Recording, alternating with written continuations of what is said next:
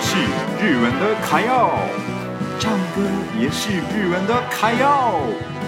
爱唱歌、爱台湾的米纳图的时间开始喽！米纳图的卡要唱。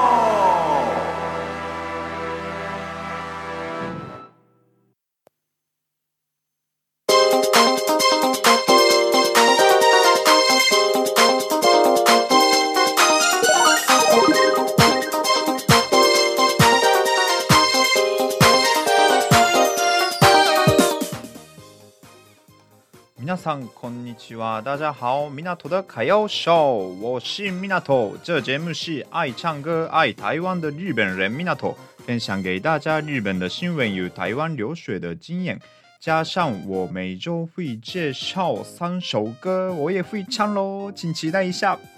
今天是十一月十六号，礼拜二，日音文化之日，日音文化之日，录音文化の日。 今天的不是谐音来取的纪念日，录音文化之日就是日本的初次用录音的纪念日。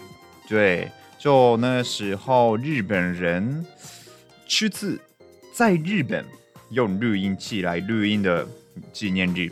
为什么我今天选取这个纪念日呢？是因为我现在录音，对，所以录音纪念日跟我们这个现在的状况还蛮有关系的，所以今天介绍大家日本的录音文化之日。这是明治十一年，就是一千八百七十八年，一八七八年的时候呢，英国人把录音器带过来日本，然后呢，在东京大学，就日本最有名、最聪明的那个东京大学东大，在那边用第一次的录音器这样子。然后呢，我们现在这个节目也是一样，就是用录音机来录音的方式。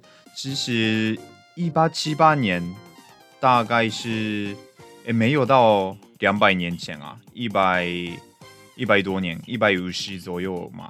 对，那时候才开始用录音机。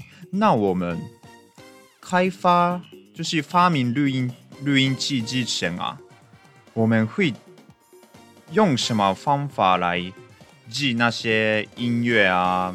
然后我们说的话，因为日本有很多文化是用我们日文日文的一个文化艺术，但是那时候没有录音的话，怎么传达给下一代呢？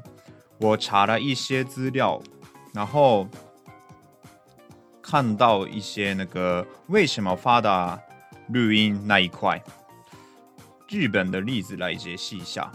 日本有一个文化，有一个艺术叫做落语。落语可能有些人有听过吧？落语就是日文的落语。落语，落语就是一个人在这在某一个就是椅子上，然后他演两到两三个角色，然后自己一个人讲话这样子，然后他用的道具很少。扇子跟那个毛巾而已，基本上用那两个道具而已。然后用那两个直接自己一个人讲三到两到三个角色这样子。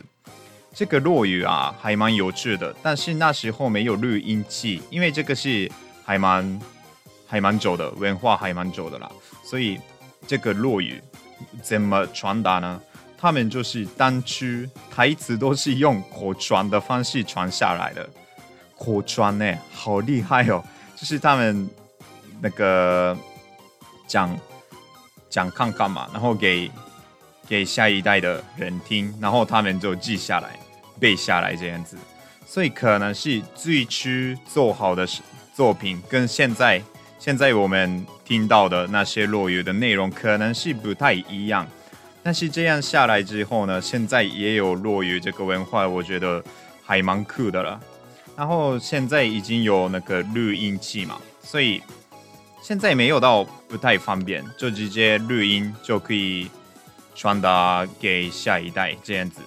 然后呢，音乐的话只能靠乐谱，所以也会发生作曲人家那个作曲人作曲者作曲的人想的事情，就想的表现方式，跟现在我们演出的不太一样的问题，其实有这些问题啦。所以现在我们生活生活上有录音器，觉得非常非常好的一个时代啦。对，我们还蛮幸福的。